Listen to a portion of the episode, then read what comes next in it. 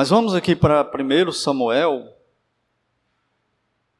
capítulo 13, versículo 11, lições na vida do rei Saul.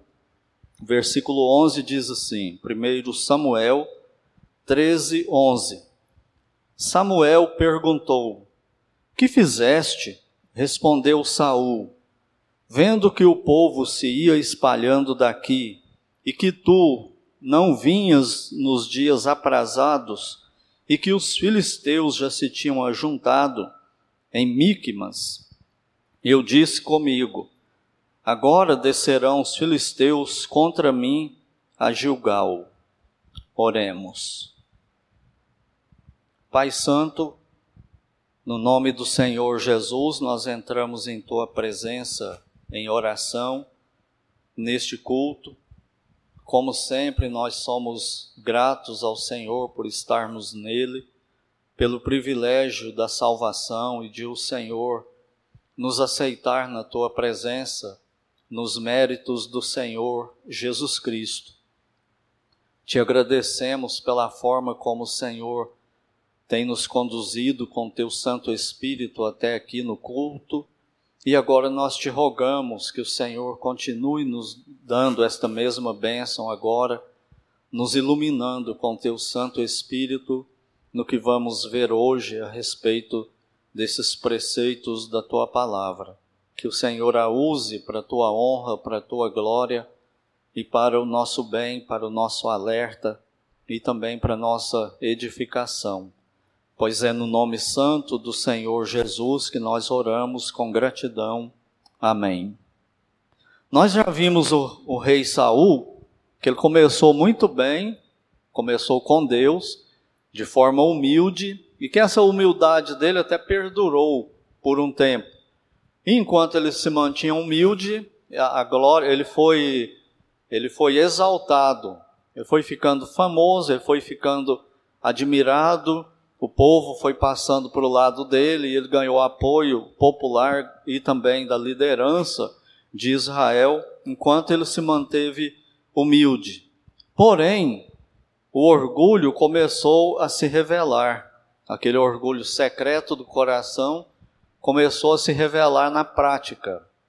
E quando isso aí acontece, o ser humano, crente ou não, começa a ruir, então nós vamos ver hoje sobre esse tema, né, o orgulho secreto, o orgulho invisível, causando uma ruína totalmente visível. E a gente vê isso muito claro pra, com tristeza né, na vida do rei Saul. Então vamos ver isso, a causa, como que o orgulho causa a ruína dele.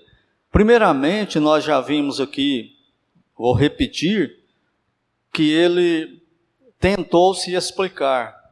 Quando ele falha, quando ele peca e ele é confrontado, ele começa a se justificar e a se explicar. Então, recapitulando, no versículo 11 aí, primeiro ele fala assim: vendo que o povo se ia espalhando daqui, ou seja, a culpa não era dele totalmente, ele está transferindo a culpa e que tu não vinhas nos dias aprazados, coloca a culpa também no profeta Samuel. Ah, pode, tudo bem, eu, eu errei, mas também você não fez o que a gente tinha combinado. É esse negócio que a gente tem até hoje, né, de acreditar erradamente que quando alguém peca contra nós, nós temos justificativa diante de Deus para pecar de volta contra a pessoa. Nós não temos. Ninguém tem.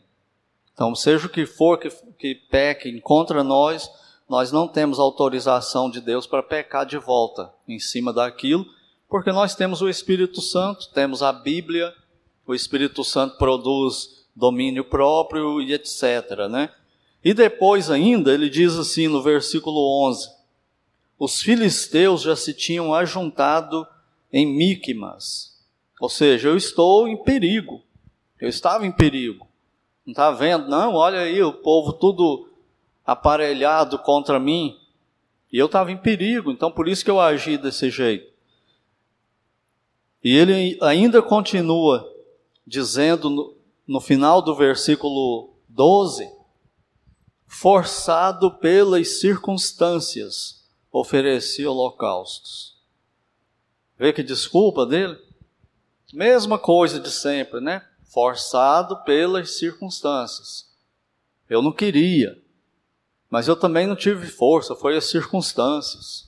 E sempre é desse jeito. Na maioria das vezes, né? Pelo menos o, o ser humano continua agindo igual Saul. Mas o que que produz isso aí? O que que faz o ser humano agir assim? O orgulho no coração. Porque ele não quer admitir do jeito que Deus manda.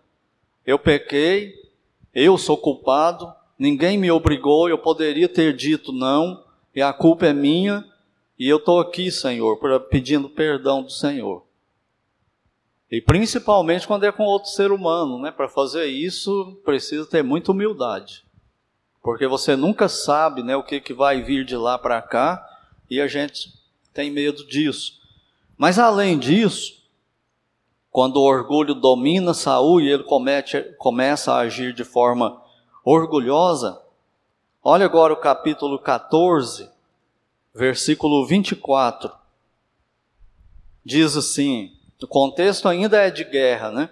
E diz assim: Estavam os homens de Israel angustiados naquele dia, porquanto Saul conjurara o povo dizendo: Maldito o homem que comer pão antes de anoitecer, para que me vingue dos meus inimigos. Pelo que todo o povo se absteve de provar pão. O que, que ele faz aqui? Ele faz um decreto. Ele faz uma lei, uma lei absurda, né? Ele fala para os soldados dele que ninguém podia comer nada naquele dia enquanto ele não se vingasse dos inimigos. Então é, a, a preocupação dele é só com ele mesmo. E que líder militar dá uma ordem dessa para os soldados, que eles estão em guerra e os soldados não podem se alimentar o dia todo? Isso é uma ordem contra o próprio exército, né? O exército vai ficar fraco, os soldados vão enfraquecer, eles precisam se alimentar. Mas enfim, ele, faz esse decreto, o povo fica obedecendo. Mas o que, é que vocês acham que está acontecendo no coração do povo em relação ao Saul? O prestígio dele começa a declinar. Eles começam a mudar de ideia sobre Saul. Só que isso é secreto também, né? Isso vai acontecendo no coração do povo.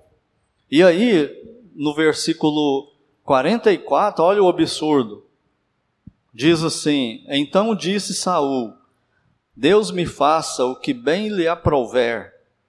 É certo que morrerás, Jonatas. Puxa vida, que homem de palavra. Aqui, para quem não, não sabe, se é que alguém não sabe a história, quando ele fez o decreto para que nenhum soldado podia comer, Jonatas, filho dele, não estava presente com a guarnição dele, com o batalhão que ele estava liderando. E Jonatas chega com o batalhão dele e encontra mel. E ele molha a ponta da lança e come, e os soldados dele também molha a ponta da lança e come. E o povo pensa, Ih, agora lascou.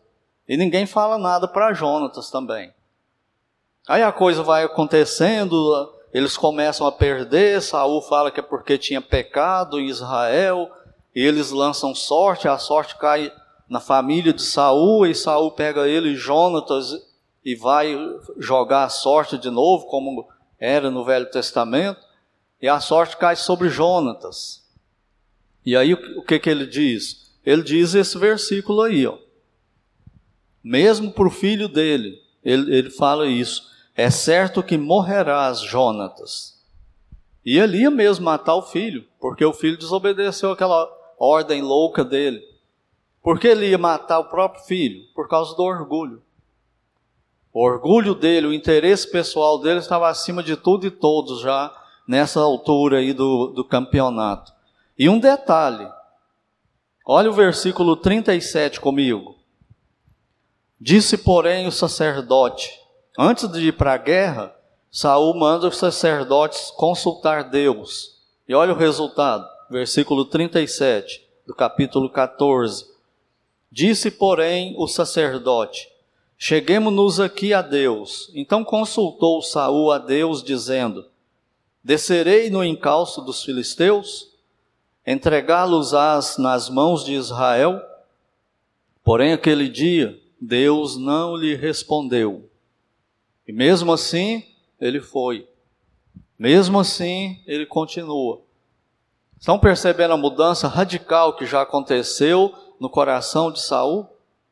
Aquele homem humilde já não tem mais nada de humildade, apenas de orgulho e sempre agindo como se fosse espiritual, colocando a culpa nos outros, dizendo que, é, que é por causa de Deus, que é por causa de zelo para proteger o povo de Deus.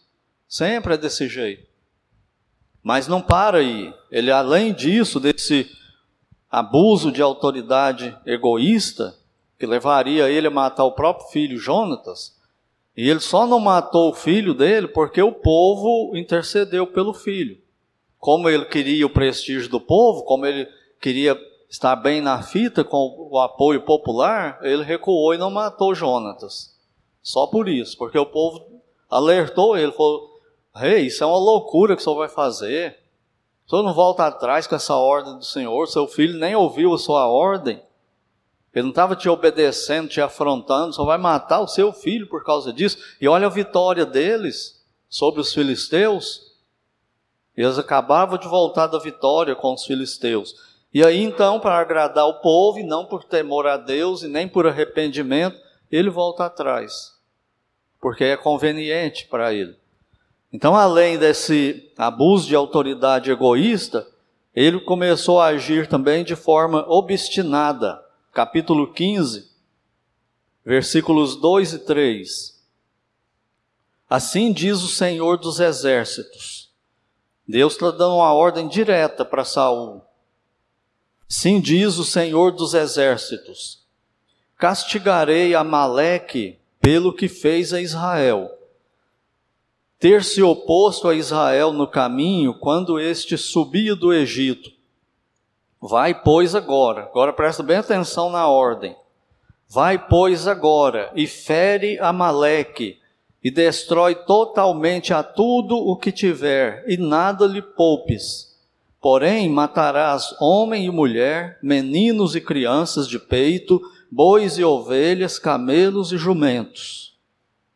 Era para chegar lá em Amal com os amalequitas e exterminar tudo lá. Era a ordem de Deus para Saul. Por causa, por, por quê? Por causa da perversão deles e da perversidade contra Israel. Eles matavam mulheres, mulheres grávidas e tal de Israel. E Deus agora manda Saul se vingar matando todo mundo, não deixar ninguém vivo. Versículos 7 e 8. Olha como que ele age. Então feriu Saul os amalequitas, desde Avilá até chegar a Sur, que está defronte do Egito, tomou vivo a Agag, rei dos Amalequitas, porém a todo o povo destruiu a fio da espada, a fio de espada. Versículo 9: Saul e o povo pouparam Agag, e o melhor das ovelhas e dos bois e dos animais gordos e os cordeiros e o melhor que havia, e não os quiseram destruir totalmente. Porém, toda coisa vil e desprezível destruíram. Aí o ser humano é quando ele quer ser melhor que Deus, né? Não sei o que levou Saul a fazer isso. Se ele ficou com dó, se ele quis poupar o rei para se aparecer, levando esse rei como, como escravo, e pegando esse melhor do rebanho também, e guardando. Será que, que ele vai dizer? Por que, que ele não matou todo mundo do jeito que Deus tinha ordenado para matar? É aquela história. Nesse caso aqui, a Bíblia manda isso, Deus está mandando isso, mas vamos fazer isso aqui. Eu acho que Deus não sabia desse detalhe aí, não. Será que Deus mandou matar todo mundo mesmo, até criança de peito? Ele mandou. Ah, não, Deus não faz isso, não. O Deus da Bíblia faz. Ele faz. Ele faz, nós não. Por isso que o cristão não tem essa ideia de, de vingança, é, Quem me viu no palco, eh, na plateia, agora vai me ver no palco. Eu vou mandar no diabo, eu vou amarrar o diabo e vou prender demônio. O cristão não tem isso. Eu vou pisar nos meus inimigos. O cristão ora pelos inimigos, faz bem para quem lhe faz mal. Esse é o cristão. Só que Deus não, Deus é justo e ele tinha motivos para mandar matar todo mundo. Quando ele mandou o dilúvio, tinha criança? Tinha pessoas enfermas? Tinha idosos? Tinha pessoas que não conseguiam andar? Tinha tudo isso na sociedade. Ele exterminou todo mundo. Mas ele exterminou. E não Noé. Então, olha o como que ele vai agir agora diante dessa obstinação dele. Ele diz assim: versículo 15.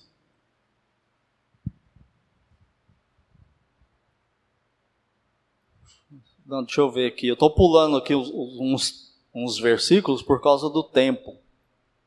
Vamos ler o versículo 10.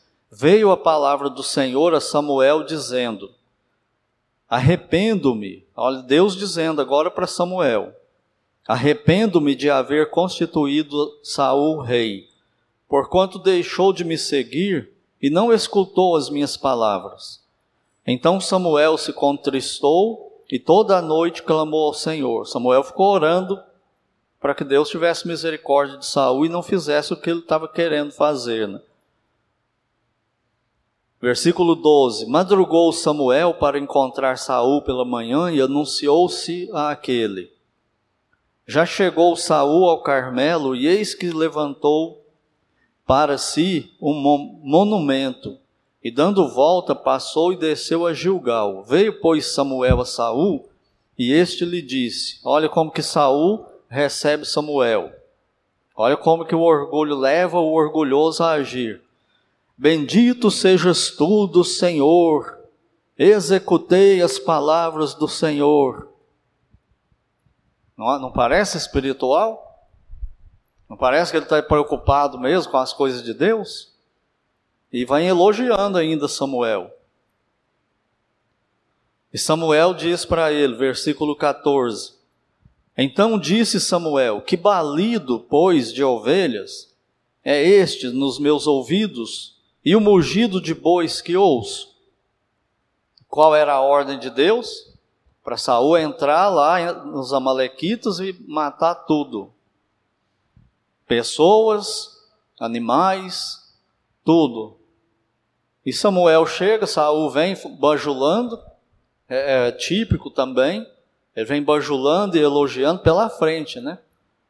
E aí Samuel não aceita isso. E fala para ele: então você obedeceu a Deus mesmo? E esse barulho desses animais que eu estou ouvindo? Que animais são esses aí? De onde eles vieram? Agora olha a resposta de Saul, versículo 15. De Amaleque os trouxeram. Tá vendo? Não eu. Ele já, ele já começa a perceber que, que a chapa dele esquentou, né? De Amaleque os trouxeram. Quando é pecado, ele se exclui. Quando parece que está obedecendo, ele se inclui. É o típico do ser humano orgulhoso. De Amaleque os trouxeram, porque, olha aí, o povo, não eu, Samuel, o povo poupou o melhor das ovelhas e dos bois. E olha a falsa espiritualidade de novo.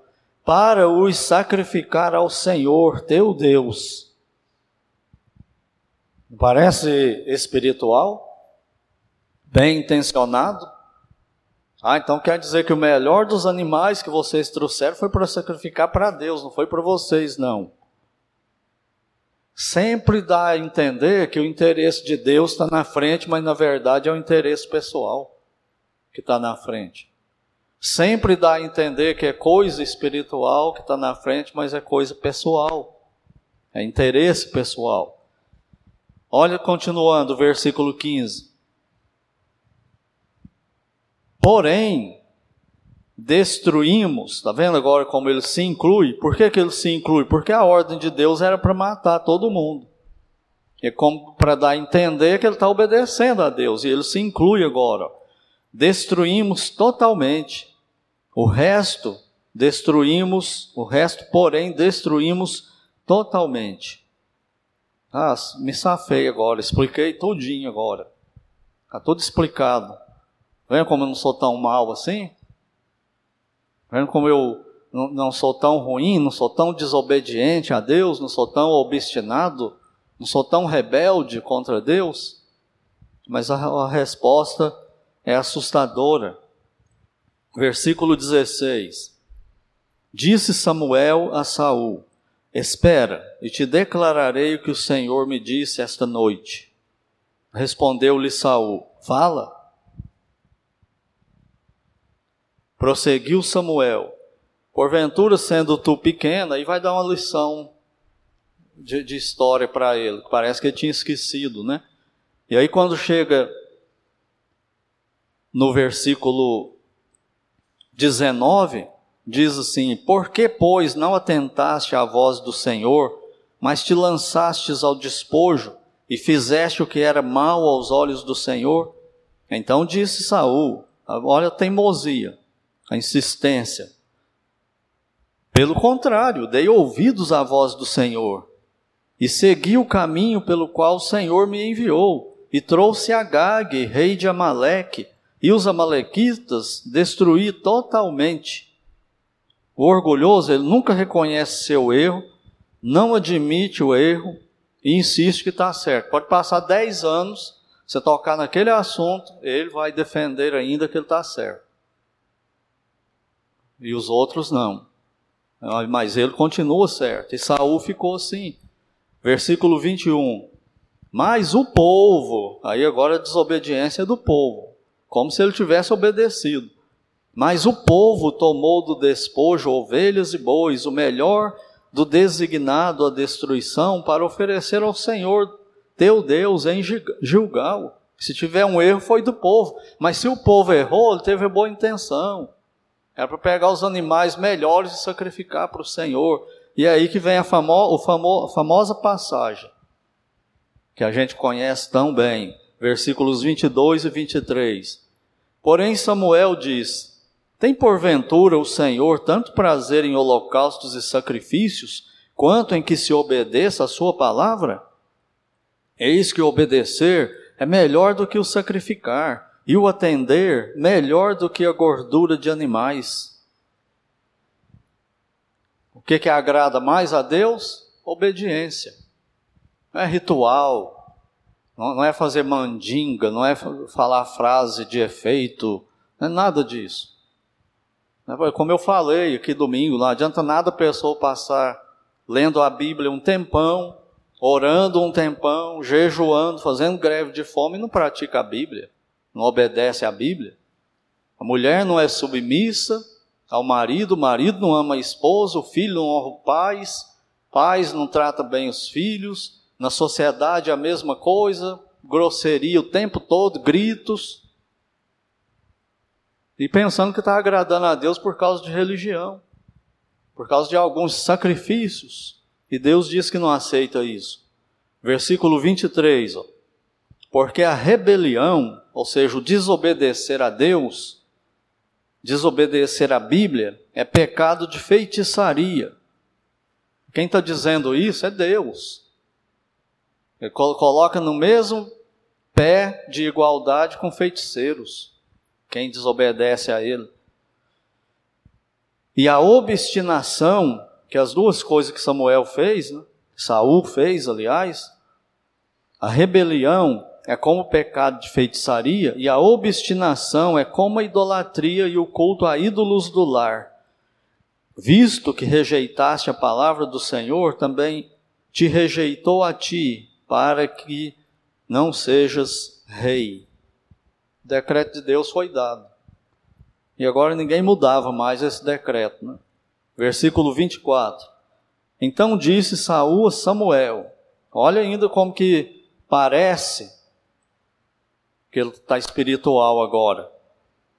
Então disse Saul a Samuel: Pequei, pois transgredi o mandamento do Senhor e as tuas palavras. Porque, explicando de novo, justificando de novo, porque temi o povo, não temeu a Deus, não temeu o povo, e dei ouvidos à sua voz. Agora, pois, te rogo, perdoa-me o meu pecado e volta comigo para que adore o Senhor. Isso é uma confissão falsa, um arrependimento falso. Ele está agindo de forma conveniente. Ele está fazendo aquilo que se espera fazer dele, mas não tem arrependimento nenhum nele. E agora é sem chances, né? Versículo 26. Porém Samuel disse a Saul: Não tornarei contigo, visto que rejeitaste a palavra do Senhor, já ele te rejeitou a ti, para que não sejas rei sobre Israel acabou o reinado de Saul. Humilde, começou bem, teve honra, ficou famoso, popular, conquistou muitas vitórias, boa reputação, popularidade, apoio. Mas a hora que o orgulho brotou no coração dele, começou a aparecer, Deus começou a pôr o pé na cabeça dele. Porque Deus resiste o soberbo, mas ao humilde concede a sua graça. Versículo 27. Virando-se Samuel para se ir, Saul o segurou pela orla do manto e este se rasgou. Então Samuel disse: O Senhor rasgou hoje de ti o reino de Israel e o deu ao teu próximo, que é melhor do que tu. Também a glória de Israel não, não mente. Deus, né? Nem se arrepende, porquanto não é homem para que se arrependa então disse Saul: Pequei, honra-me, porém agora diante dos anciãos do meu povo e diante de Israel, e volta comigo para que adore o Senhor teu Deus. Por que, que ele está insistindo? Porque está muito arrependido? Não, por causa da popularidade dele.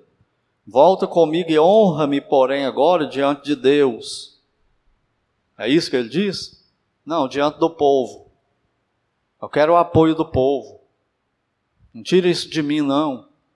Eu quero ter o povo do meu lado. E aí ele sai manipulando.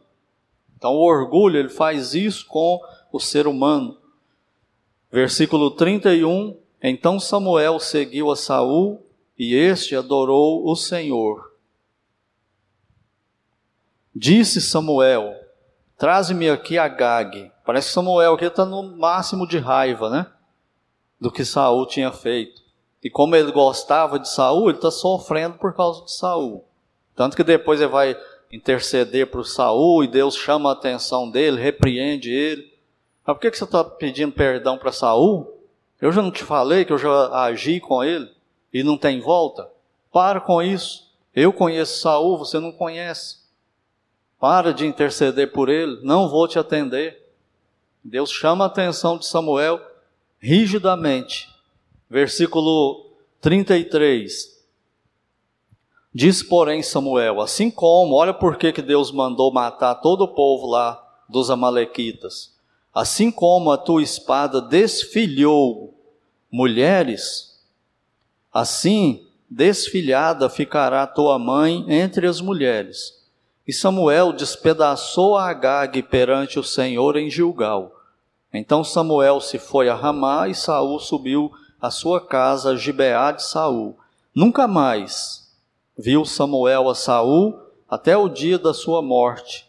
Porém tinha pena de Saul. O Senhor se arrependeu de haver constituído Saul rei sobre Israel. Depois nós vamos ver na sequência aqui o começo do fim do rei Saul e como que ele morreu.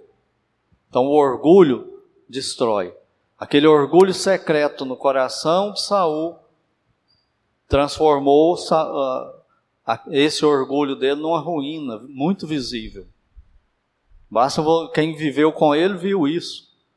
E quem lê a história dele também percebe isso. Para a gente encerrar, nós devemos aprender aqui que a partir do momento que nós percebermos orgulho secreto no coração, devemos matá-lo. Ou esse orgulho vai nos levar à ruína. E o orgulho, como diz o João Gilberto, sempre, ele se alimenta de qualquer migalha. Olha uma coisa que parece uma bobagem. A gente torce para um time de futebol. E a gente começa, meu time é melhor. Esse time aqui é melhor, esse jogador aqui é melhor, está todo mundo contra mim. O que, que é isso? Orgulho no coração. Ele se alimenta de qualquer coisa que parece boba para nós. Eu sou melhor, minha família é melhor, minha igreja é melhor, minha denominação é melhor, meu carro é melhor, meu cachorro é melhor, tudo é melhor. É o orgulho crescendo. E ele vai te destruir se você não destruir ele. E, e o, o pior disso é que quando a gente começa a agir assim, a gente acha que ninguém está percebendo, mas está todo mundo vendo e a nossa reputação começa a cair. A nossa moral começa a ser perdida, diminuída. Aquela admiração começa a voar de nós. E a gente começa a perder isso. Então lembre-se disso. No momento que perceber orgulho no coração, seja em que área for, mate ele, ou ele vai te levar à ruína. Vai acabar com a sua reputação de crente. Em segundo lugar, nós aprendemos que a partir de 1 Samuel 13, 11, o conceito de Saul só era bom para ele mesmo, porque o orgulho destrói a reputação. Então aquela moral que ele tinha, já não tinha mais, mas ele pensava que tinha. E nós vamos ver isso doer no coração dele, na alma dele, quando as mulheres cantarem assim: Viva Davi! Saul matou seus milhares, mas Davi seus dez milhares. Aí o orgulho, a inveja, eu estou em segundo lugar, não estou mais em primeiro. Eu não sou mais o melhorzão, não. A minha família não é mais o melhor, meu time não é mais o melhor, não. E começa.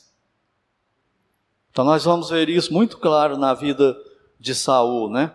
O orgulho destrói a boa reputação. Só ele pensava que ele era, que ele estava aqui mesmo. Ele falava que estava e acreditava que estava. Viu quando a pessoa começa a elogiar a si próprio? Eu sou bom, todo mundo fala bem de mim.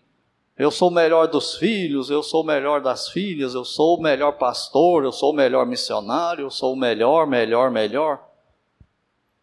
Aí todo mundo não tá, a maioria não está acreditando mais nisso. É só a pessoa que está falando que acredita. Foi o que aconteceu com Saul e o que fez isso foi o orgulho. E por último, é o orgulho que impede a conversão. O que impede a pessoa de ir a Cristo e se entregar para Ele como Senhor é o orgulho. Porque Ele quer ser o seu próprio Senhor. Ele não quer Deus como seu Senhor. Ele quer Cristo como Salvador. Não, eu já aceitei Cristo como meu Salvador. Como Senhor, não. É como se tivesse dois Cristos, né? Um Salvador e um Senhor. Mas não existe dois, é só um. Ou ele é Senhor Salvador, ou ele não é nenhum dos dois. E o orgulho impede a pessoa de ir a Cristo. E é o orgulho também que gera a falsa conversão. Sabe aquelas pessoas que ficam afirmando que são salvas, mas vivem do jeito delas? É como se elas dissessem assim: eu, eu sou salvo, mas eu sou salvo do meu jeito. Eu aceitei Cristo, mas aceitei Cristo do meu jeito. Essas coisas aí que tem na Bíblia que tem que fazer, eu não vou fazer, não. Mas eu sou salvo. É a falsa conversão. O que, que leva a isso? Orgulho. Orgulho também. Todo pecado nosso, a raiz dele, a mãe e o pai dele é o orgulho.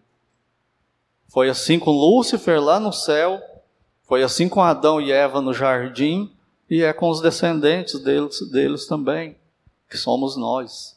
Orgulho. Então fique esperto com orgulho. Ninguém de nós é humilde igual Cristo, mas orgulhoso igual o diabo, igual Adão, nós somos. E compete a nós matar esse orgulho no nosso coração. É a nossa parte que estamos vendo aí nos domingos de manhã. Que Deus nos guarde contra esse perverso inimigo chamado orgulho